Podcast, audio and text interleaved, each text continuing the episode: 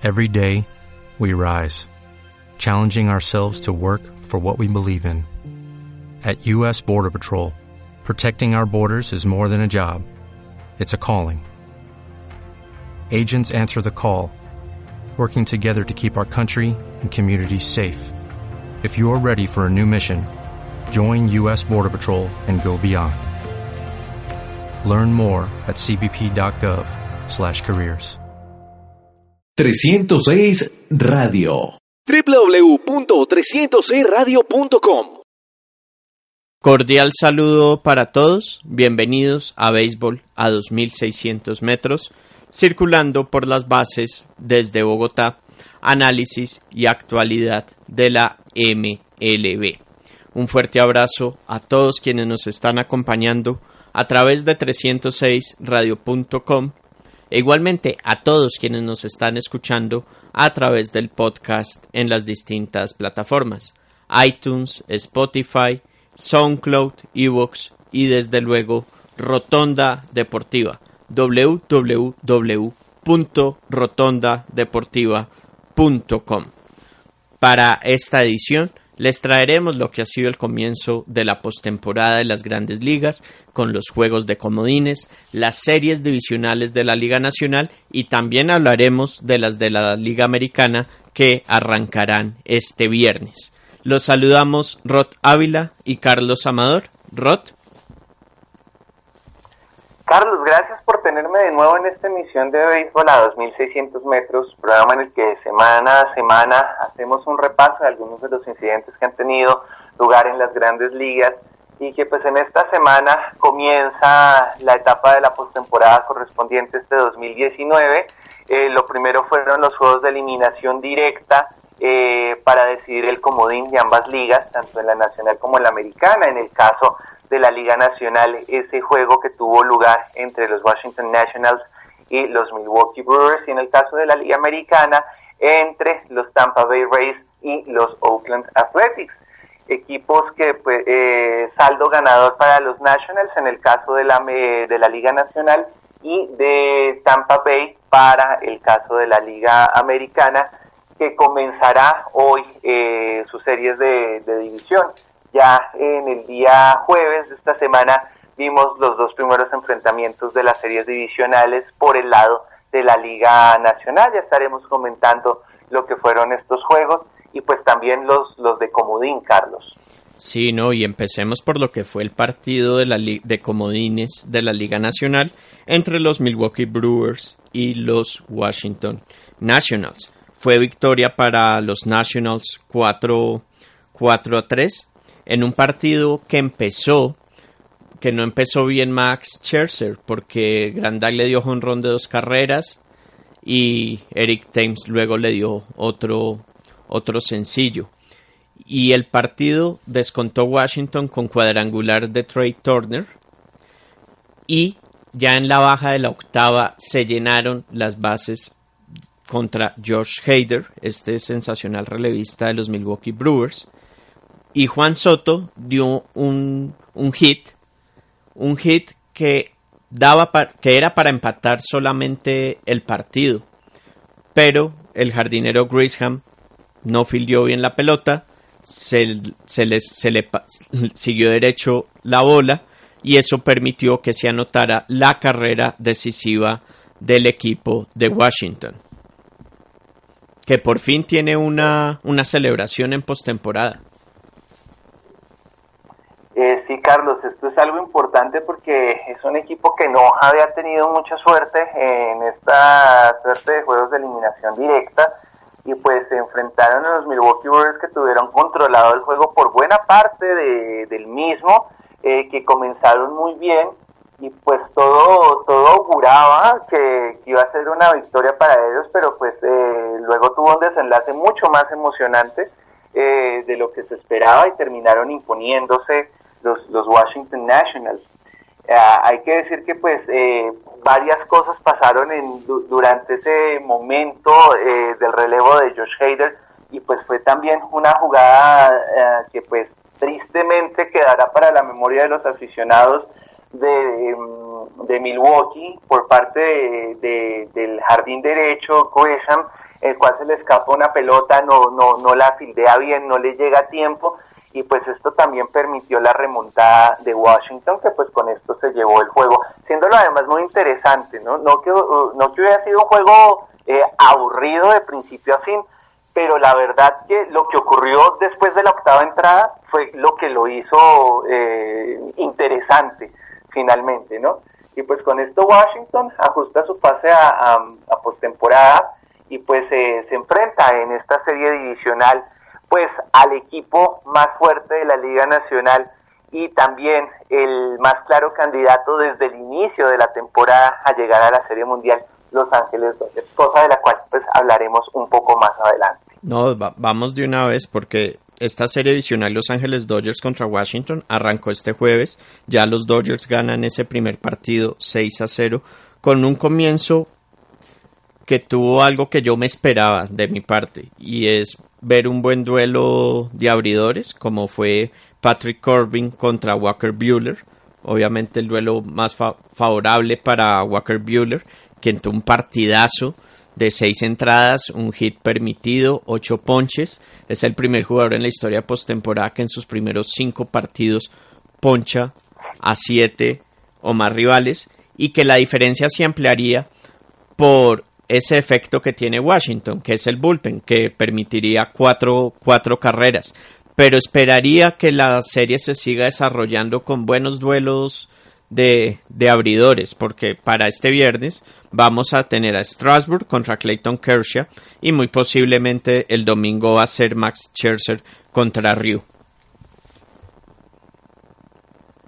Bueno, eh, pues lo, lo, de Walker Buehler pues era eh, una era eh, cómo decirlo Carlos eh, daba confianza a Mike Roberts porque pues es un es, es un lanzador que ha demostrado que, que está al nivel de lo que se puede, de lo que se necesita de un pitcher en postemporada, ¿sí?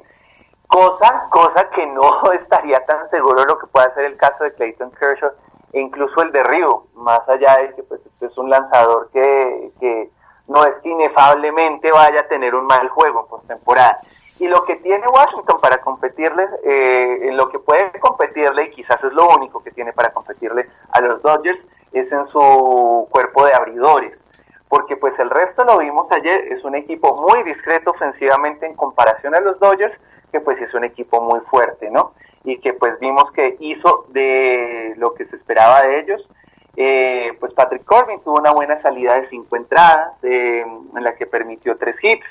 Eh, luego pues los relevos fueron complicados. Eh, el caso de, pues, tuvimos la oportunidad ayer de ver al, al eterno Fernando Rodney, ya con 42 eh, años, pero que pues todavía sigue en las ligas mayores y que pues todavía hace parte de equipos que están en postemporada. Y pues vemos a un equipo de, de los Dodgers que estaba haciendo lo que se esperaba de ellos, que era imponerse en su casa ante una buena audiencia, eh, mostrando mm, solidez y pues corroborando lo que se decía ya desde antes de que comenzara esta temporada y es que era el equipo que estaba más perfilado para estar en la Serie Mundial como campeón de, de, la Liga Nacional, ¿no? Y pues vimos una buena actuación de, de, de Walter Buehler, que pues ya nos tiene acostumbrados a hacer buenas salidas en postemporada y pues sobre todo aprovechando la debilidad del bullpen fue lo que permitió que pues tuviera la, la, el mejor desempeño ofensivo los Dodgers que pues igual tuvo una buena actuación ayer de, de Mike y que se fue con dos de tres, eh, se fue con dos de tres. Tres eh, impulsadas reivindicarlo. Sí, Carlos. Entonces, pues ahí veremos una serie que, que no es tan pareja. Realmente es, es, eh, em, los Dodgers tienen muchísimo más que, que los Nationals en casi todo, pero pues este es un equipo también que, que, depende de poner, depende de números ofensivos muy altos y en lo que pueda hacer la salida de Strasbourg, eh, veremos que ya no va a ser tan sencillo. Y pues teniendo en cuenta que esta es una serie que no es a cuatro, sino a cinco, mm, puede complicarle las cosas a los Dodgers, pero pues eh, mm, veremos qué es lo que sucede. Washington ha sido un equipo que ha tenido muchos problemas para para enfrentarse ofensivamente a, sus rivales, digamos que tuvieron la fortuna este año en su división de que pues eh, esta no, no, es precisamente la, especialidad del este de, la, de la nacional, pero en contra de los Dodgers va a ser distinto. Sin embargo, pues va a ser interesante lo que pueda hacer esta segunda salida, porque creo que de las que tienen adelante los Washington Nationals es la que más se les presta para llevarse una victoria, porque pues Clayton Kershaw sí pasa muchos problemas en postemporada. Vamos a ver entonces cómo se seguirá desarrollando esta serie. Hay que decirlo igual, un equipo de Washington que cerró la temporada en muy buena racha. Pero sí, al final deben imponerse, debe imponerse el equipo de Los Ángeles. Los San Luis Cardinals contra los Atlanta Braves. Ya ganó San Luis el primer partido en Atlanta. Fue siete carreras a seis. Pero vale la pena mirar lo de Julio Terán porque inicialmente ahí lo dejaron fuera del roster de, de esta serie. Un Julio Teherán que fue más lo que aportó en la campaña regular que en lo que falló. Si tuvo un cierre de temporada, un mes de septiembre marcado por los cuadrangulares, especialmente contra zurdos, también las bases por bolas y en parte eso llevó a que Snitker decidiera dejarlo fuera del, del roster. Pero Julio Terán ha sido agregado al roster debido a la lesión del relevista Chris Martin. Pero Rod quisiera también conocer su punto sobre la decisión en su momento de dejar al colombiano por fuera.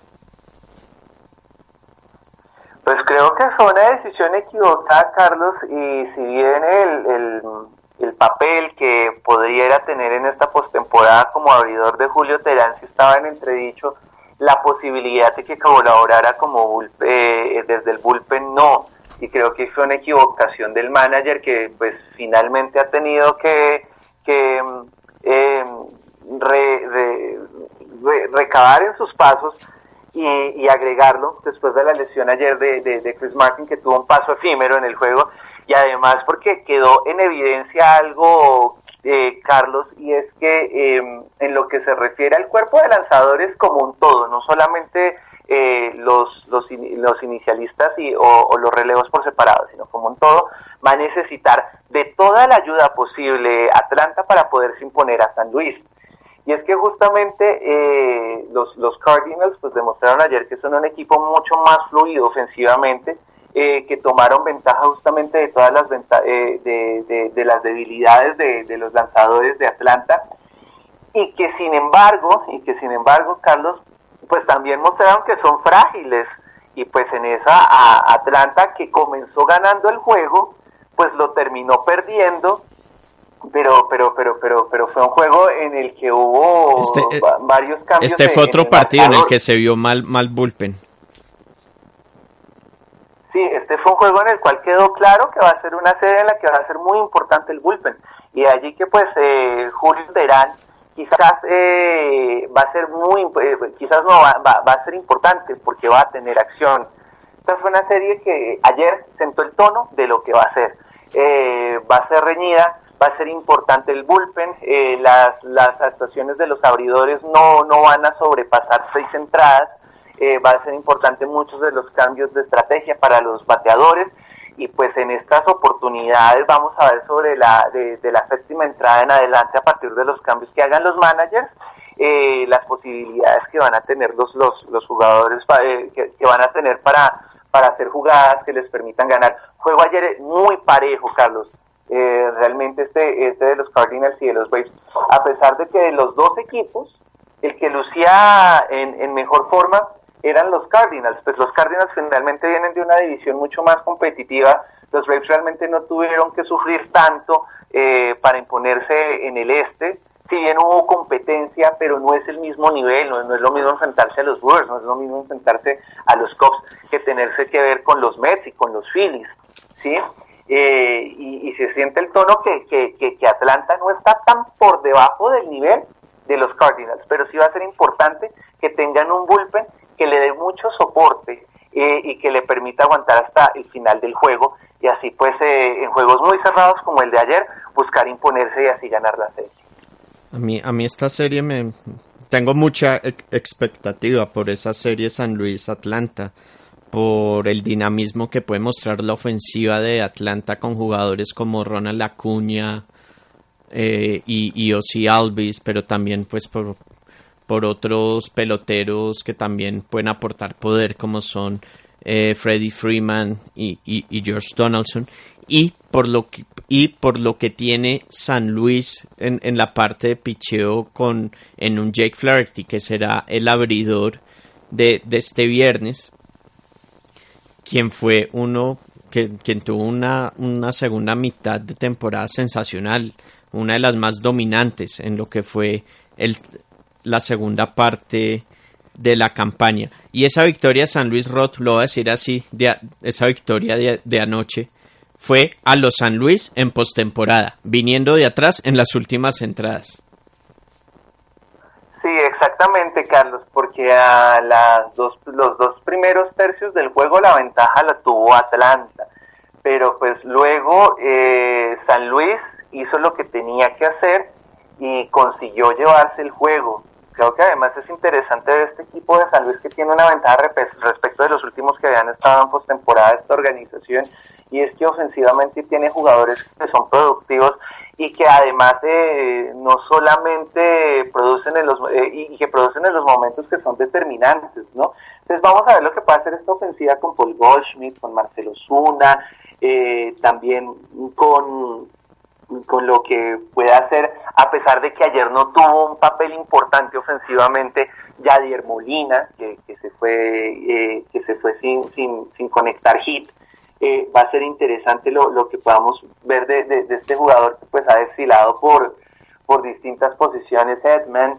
Eh, me parece que este es el equipo de San Luis con la mejor ofensiva desde aquel que ganó la Serie Mundial en 2011. Entonces vamos a ver qué es lo que pasa. Eh, todavía es prematuro porque apenas vamos en el primer juego de, de, la serie divisional, pero, pero este es el, los, los, Cardinals eh, que tienen más poder desde hace mucho tiempo, porque pues ya las ocasiones previas en las que había estado en postemporada en esta década, San Luis pues había dependido de su picheo, no, no tenía jugadores que fueran eh, eh tan determinantes y pues siempre se quedaban cortos, como ocurrió en la Serie Mundial de 2013, como ocurrió en la postemporada de 2015. Entonces vamos a ver qué es lo que pasa. Y Atlanta es un equipo que va a necesitar mucha ayuda de sus abridores, va a necesitar sobre todo muchísimo del bullpen, pero pues es vulnerable, ¿no? Entonces, igual sigue teniendo una ventaja San Luis sobre los Atlanta Braves y es una ventaja considerable. Bueno, y también decir que con respecto a lo de Julio Terán en su momento, también pues eh, se habló que pues se tener se dieron entre las razones por las cuales lo habían dejado fuera del roster era que bueno ellos prefirieron irse con una banca de seis jugadores y no de cinco que, que es lo que, que es lo usual pero se fueron por seis jugadores de posición en la banca teniendo en cuenta las lesiones de otros jugadores como Culberson, como Camargo, como Inciarte y que prefirieron entonces dejar a George Tomlin, quien había estado ejerciendo la labor de relevista largo durante la temporada regular. Vamos ahora con lo que fue el juego de comodines de la Liga Americana. Ganaron los Rays 5 a 1 a los Athletics en Oakland con apuro batazo, apuro jonrón. Sí, eh, interesante este juego, Carlos, porque son dos organizaciones eh, de las cuales uno puede hacer paralelo, entre las cuales uno puede hacer paralelos, ¿no? Por un lado, pues eh, cuentan con, con presupuestos muy limitados, pero sin embargo se las ingenian para hacer equipos competitivos, a veces altamente competitivos a lo largo de las temporadas. Eh, los Reyes en una división difícil eh, mm, y que tuvo un equipo de más de 100 victorias y los seis también por su parte hicieron lo mismo. Quiere decir que jugaron en el Coliseo, eh, que la afición de Oakland pues es, más robusta que la de los Reyes, la cual pues ni en postemporada se presencia porque pues como tal no existe eh, pues en ese sentido sí eh, se prestó el ambiente em, para, para, darle un apoyo al equipo, pero que sin embargo no, no, no, no, no, tuvo mayor relevancia al final del enfrentamiento, porque los Reyes comenzaron a ganar el juego muy, muy temprano. Sobre todo, Carlos, hay que destacar la actuación de Tommy Fan, que tuvo dos turnos, eh, que en cuatro turnos hizo dos hits, y también Carlos... Y Yandy Díaz, que dio dos cuadrangulares. Sí, señor, sí, ese, ese fue el jugador determinante para, para los Rays, que se llevaron el juego con cuadrangulares, muy al estilo de cómo se hace en el este de la Liga Americana, un equipo que es ofensivamente fuerte y pues unos eh, Oakland Athletics que en lo que se refiere a estos juegos de eliminación directa, este juego 163 glorificado, pues no les ha ido bien, de tres que han disputado los tres los han perdido, ¿no? Entonces siguieron con esta racha y pues bueno, ya no vamos a ver más a uno de los jugadores de los que se estaba hablando eh, que podía ser MVP de la temporada, como es el caso de Michael Simeon. Eh, pues una lástima, igual un equipo de, de, Oakland que hizo, hizo como todos los años de la necesidad virtud, quedó corto.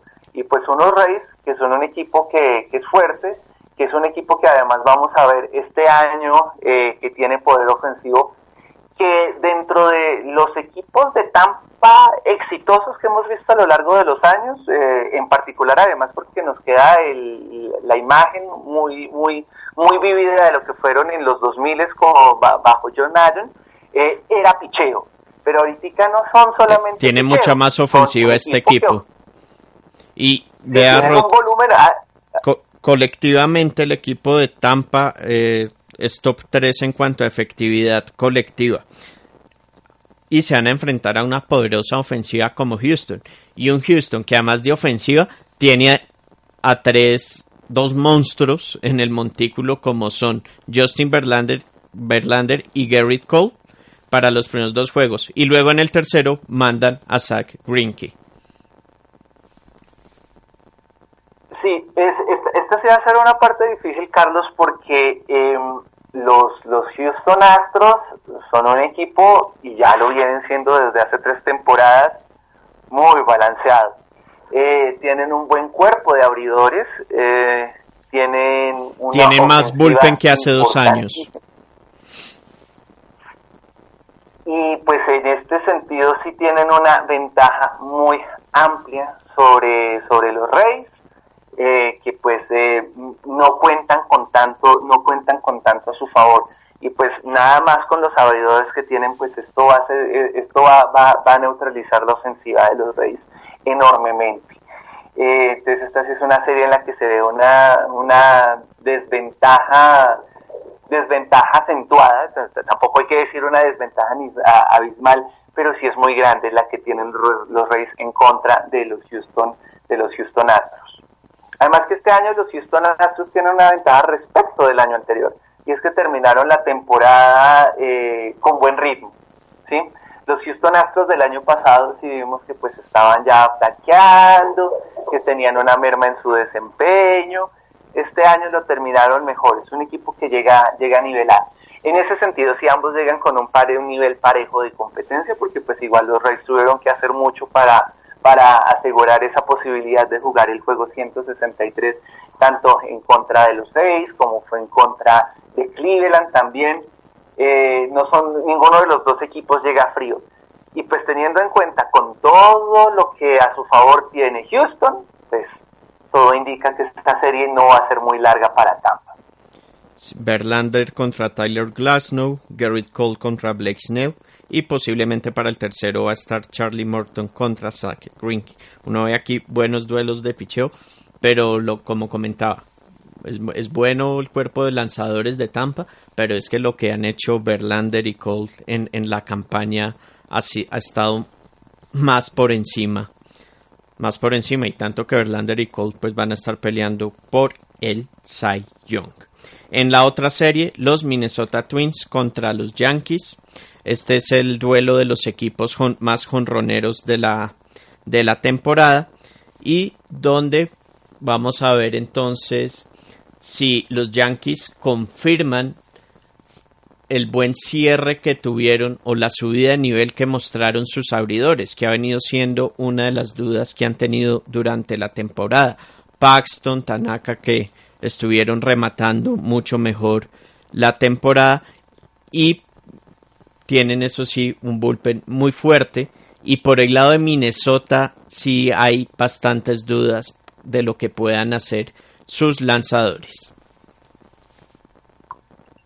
No solamente sus lanzadores, Carlos, sino que el equipo de Minnesota llega con jugadores que han tenido problemas físicos y que esto podría agravarse durante, durante esta serie. El caso de Kepler, el caso de Carver, el caso de Marwin González. Va a ser difícil, eh, más allá de, lo que pueda ser eh, el desempeño de los Yankees, que Minnesota, si llega a ser exigido, eh, vaya a soportar la, la tensión de la serie. Me refiero a que físicamente es un equipo que entra en desventaja, que le costó imponerse eh, en su división, no tanto en el sentido de, de, pasar por encima de sus rivales, que realmente el único rival que tenían eran los, los Cleveland Indians, y los Indians se hicieron el favor solo de eliminarse realmente de, de la contienda por la división hace ya casi dos meses, eh, dos meses antes de que terminara la temporada regular para, para, para ser mm, riguroso. No estoy en, pero, pero si es un equipo poco en desacuerdo porque Cleveland se alcanzó a acercar a Minnesota. Eh, y bueno, bueno, tanto como dos meses no, más, más, bien como faltando un mes para que terminara la temporada regular. Esos fueron los Dodgers, los que sí ganaron comenzando septiembre la división. Sí, no, no la tuvieron tan fácil, no la tuvieron tan fácil, pero, pero, pero específicamente lo que me refiero es que no la tuvieron tan fácil porque es que físicamente si este es un equipo que llega, llega en desventaja respecto de los Yankees. Y ya con que un equipo llegue físicamente en desventaja, eh, está, está 2 a 0 en la serie, Carlos. La serie va, va a arrancar en, en Nueva York. Para el primer partido, bueno, se va a tener a James Paxton contra José, José Berríos. Creería que para el segundo Minnesota va a mandar a Jake Odorizzi y los Yankees por su parte mandarían a, van a mandar a Masahiro Tanaka. Para el tercer juego, que eso ya será en Minnesota el lunes, estaría Luis Severino. Ahí a quién pondría Minnesota. Gibson, Pérez. Es que ahí, el tema es como después de, de José Berríos, ¿a quién puede poner Minnesota, no? complicado también, se, se queda corto de opciones eh, eh, el equipo, ¿no? Pero sabe... Pues, sí, Rod, lo, lo dejó terminar. Es, es, el momento de confianza, ¿no? Eh, Dognac, pero pues de ahí en adelante, ¿qué más puede hacer el equipo? Entonces va, va a ser difícil, va a ser difícil ese tercer enfrentamiento. El momento aquí para Minnesota es el segundo juego eh, mucho de la, de la suerte de lo que sea la serie, que, que no termine en tres o eh, que no termine en tres juegos, dependerá de lo que haga en el segundo juego Minnesota. ¿Lo dice por lo vulnerable que están acá contra las cuadrangulares? ¿Y por el poder de Minnesota? Eh, eh es, es, eso es algo que además se ha mostrado esta temporada, Carlos, ¿no? Masahiro Tanaka, es decir, Masahiro Tanaka es un buen lanzador, pero Masahiro Tanaka es el, a mí me parece que ese es el eslabón más débil de la cadena en este momento de los abridores de los Yankees. Bueno, vamos entonces a ver cómo se, se irá desarrollando. Y algo para agregar también de esta serie Yankees contra Minnesota, bueno, recordar en los Yankees Giovanni Ursela, se espera que esté bien ya de, del pequeño susto que se llevó en el tobillo en el cierre cerrando la temporada regular. Así que en este momento, dos colombianos en postemporada. Ursela con los Yankees, Julio Teherán con los Braves. Y por último quería adicionar que si algo logró pues, Minnesota eh, a mitad de temporada con los movimientos fue si fue mejorar un poco el bullpen. Eso desde luego le puede ayudar a la rotación, a que, mire, no, no tengan que llegar tan lejos sus, sus abridores, si darles buenas cinco entradas y que pues los, relevos traten de, de cerrar los partidos. Veremos entonces cómo se irán desarrollando estas series divisionales de la Liga Americana que arrancarán este viernes. A Rod Ávila, muchísimas gracias por habernos acompañado.